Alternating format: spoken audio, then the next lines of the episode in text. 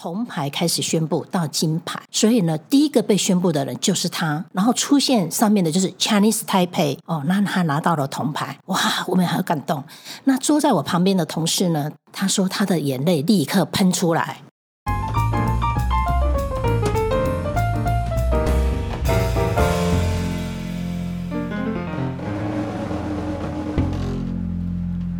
Hello，大家好。你认为未来的世界需要什么样的人力跟能力？劳动部劳动力发展署集结了一群为人力发展而努力的幕后推手，让我们说给你听劳动力的故事。欢迎收听蓄势待发 Podcast 频道。劳动部劳动力发展署陪您一起意气风发。哇，今天很开心邀请到。劳动部劳动力发展署大家长之一的钟景记副署长，副署长好，听众朋友大家好，我是钟景记。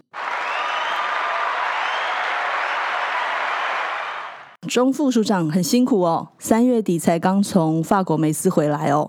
那我们今天想要跟副署长聊的主题，就是这一次由劳动部陈明仁常务次长跟钟副署长率队参加的第十届国际展能节职业技能竞赛哦。副组长可以跟我们介绍一下什么是国际展能节职业技能竞赛吗？是，嗯，各位听众朋友，国际展能节的活动是在。国际奥林匹克身心障碍联合会，那它是在一九八一年的时候啊，由日本发起，总部也设在日本。那它是一个国际性的民间的团体，参加这个组织呢，大都是各国的民间的身心障碍团体。整个国际性的会员国呢，也超过了五十个国家或地区。那国际展能节这个活动呢，是由各个会员国轮流来承办，同时它也办理职业技能竞赛。那这些对象都是我们来自各国顶尖的声音障碍朋友。我们四年大概会办理一次，到今年呢是到了第十届。第十届呢，今年刚好是在三月的下旬，在法国梅斯。那我们的国家的国手们呢，参与这次的竞赛，我们派出了二十六个职类，有二十八位的国手，跟其他的国家来竞技。哇哦！我们的国手好厉害哦！历届以来啊，有查一下资料，都是屡获佳绩哦。好像我们这次的 slogan 哦，台湾实力闪耀国际哦。这次的竞赛还蛮波折的哦，好像还有延期哦。想请问一下副署长，说这样子一个长时间的培训过程啊，呃，劳动力发展署有一些什么样子的协助？确实哈，我们这个第十届的国际展能节职业技能竞赛，真的是一波三折，因为呢。它原本呢是在二零二一年的八月要在俄罗斯举办，受到疫情的影响，后来又受到了俄乌战争的影响，啊，取消或延期。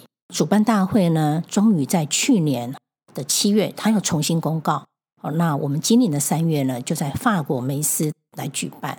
那我们知道国手们要怎么样去熬过？原本四年一次的比赛，他们这一次熬了六年，真的好煎熬哦。所以呢，他们历经了三个阶段，十七个月的培训。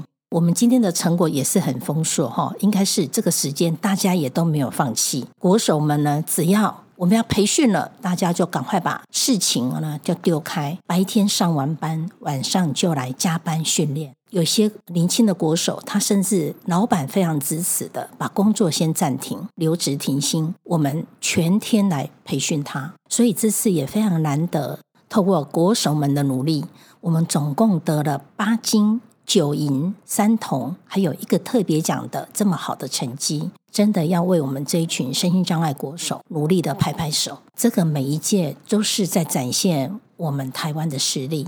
身心障碍朋友尤其困难，那我也跟各位分享，我们在三月二十二号，我们这样一百个人的团要出发，是。那这里面的成员有我们二十八位的国手，大家知道他们都是身心障碍的朋友，所以呢，他们会有他们的老师，有些老师呢从国手的特教班国中开始一路陪伴他，到现在高中已经毕业了。还有一些是我们二十八个职类的这些裁判长，他们要去担任国际裁判。那另外呢，我们到了国外，我们需要英语能力，需要法语能力，来帮我们国手们来跟当地的一些裁判长、选务的单位来做沟通。是，所以我们有我们的翻译人员一起陪着他们，包括我们有坐轮椅的这些国手陪伴他们、服务他们、协助他们。所以呢，这个。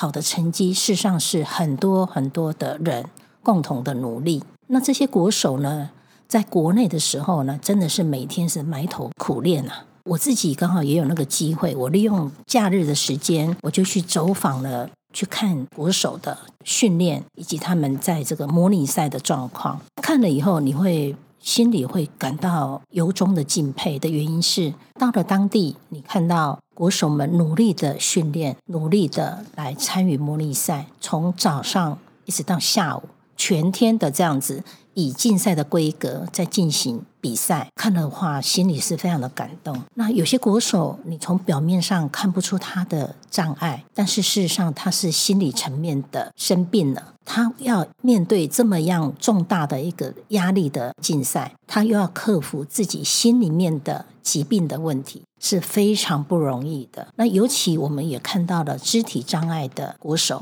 我非常印象深刻的，我们在梅斯最后一个晚上是一个闭幕典礼跟颁奖典礼，到了那个时候，所有的人才知道每位国手他的名次是什么。记得很清楚的两个案例，一个呢就是我们有一位西餐。的鼓手，他是手指头，他是有障碍的。作为一位西餐的鼓手，他必须要能够灵活的运用他的手，才有办法去做出一道可以挑战的一个西式料理。这一位啊，女性的鼓手，她要付出比别人更多在手的运用。克服手的障碍。当那天晚上西餐奖项颁奖的时候，我看到他拿到了金牌，哇，真的是哎，非常的感动。第二个案例跟大家分享的是，我们有位特教班，从国中一直到高中，他是一位啊面包制作的选手。那他是自闭症的这个患者，他的老师陪伴他从国中到高中这六年。那这位年轻的小朋友，他今年才二十岁。当我到高雄去看他的时候，我心里一直非常的在为他加油。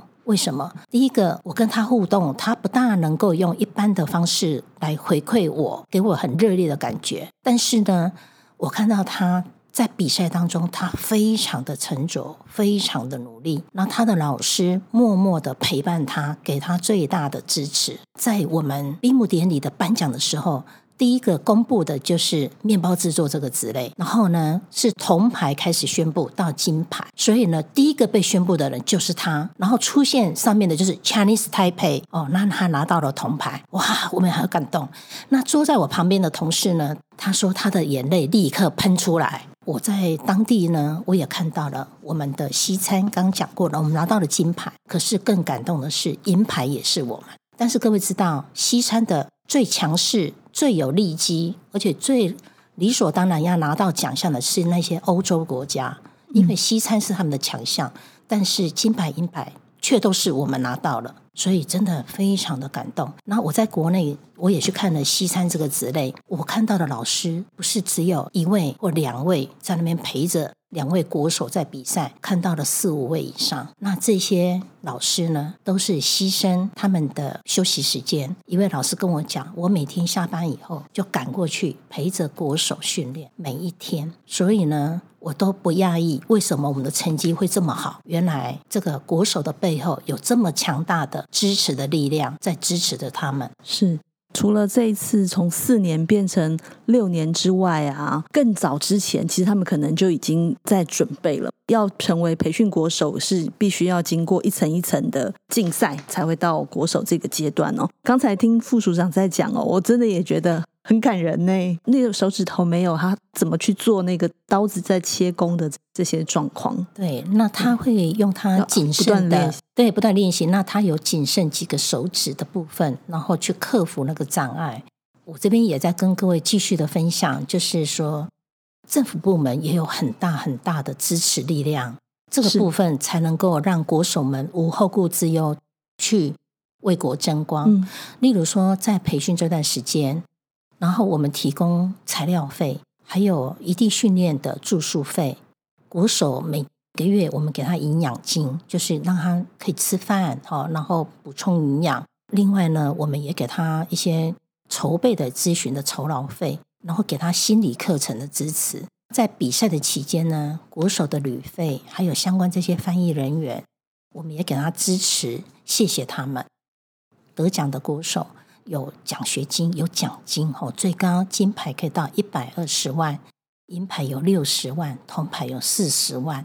那另外呢，我们有一位得到金牌的。也获得大会给了一个特别奖，这个部分也拿到了二十万，这个是政府对他们的支持。另外呢，技能竞赛可以免数科，可以申请补充的兵役，这个非常谢谢国防部。教育部呢也提供了绩优的甄审来保送入学，这个真的是跨部会大家共同的努力。借这个机会，我也非常感谢教育部以及国防部。身障朋友们找工作本来就不这么容易了哈，如果他们还要再为竞赛来去做做准备，那政府的一些协助啊、支持啊，之后也许也可以再去指导，或是再去跟其他身障朋友们当他们的老师，或者是当他们的培训团队，继续延续下去哦。我们这次到法国去呢，我们也非常荣幸去拜访，在主办这一次国际技能竞赛呢。法国这一次呢，是当了整个国际我们这个总会的副会长，那我们也去拜会他。另外呢，在这次主办这次活动的总会长，还有副总会长。还有财务长都是法国人，我们就跟他有一些互动。那这个互动里面呢，我们也知道说，要办理一个国际赛是非常不容易的。也就是刚刚一开始跟各位分享，原本应该在两年前在俄罗斯举办的国际展能节的职业技能竞赛呢，延期之后，那法国呢，他就把接下来办，时间非常的短。这个总会长告诉我们，他们第一个找了八位的工作人员。全心投入。第二个，在这段时间，他们提供的餐食虽然也跟所有的参与的国家。有一些基本的收费，单单是餐费这个部分就投入了七百万美金以上。哇，哦只有这一项而已。那我们到了现场，刚刚看到他的场地，跟他所有的交通竞赛每一个职类的设计，我们在那边也参加了这个相关的展示摊，来展现我们台湾重要的一些职业技能的成果及我们的人文特色的一些东西，像布袋戏啊，我们也带过去了。这些呢，我们看到了。要主办一个国际技能竞赛是不容易的，所以在这个地方，我也是非常的佩服法国，他们愿意把这样的一个工作接下来，在去年的七月到今年的三月，把它办得非常的顺利，大家也给他们很高的评价。那这个是非常值得我们去学习的地方。那我们台湾呢，在二零二五年，也就是在一百一十四年，我们要办理亚洲技能竞赛。哇，好棒！那这个是青年组。也是一个台湾三十年之后再一次的承办国际技能竞赛。那这个部分，我们劳动部、我们劳动力发展署一直紧锣密鼓的在筹办当中。所以呢，这次法国的一些经验，也让我们看到了一个国际赛事我们可以学习的规格跟水准。那我们也很期待，我们可以在一百一十四年把这个活动能够把它顺利的办好。是是是，好像是各国的一个交流哦，不管是对身障朋友，或是对继职教育的青年朋友们，都是一项很大的鼓励哦。每一分劳动力其实都非常的珍贵。最后，副组长有没有一些话想要跟？身障朋友这边分享，事实上，政府部门呢，除了技能竞赛全力的支持我们身心障碍朋友以及我们的年轻朋友来参与之外呢，政府部门对于身心障碍者的就业促进是不遗余力。我们劳动部劳动力发展署呢，我们跟地方政府。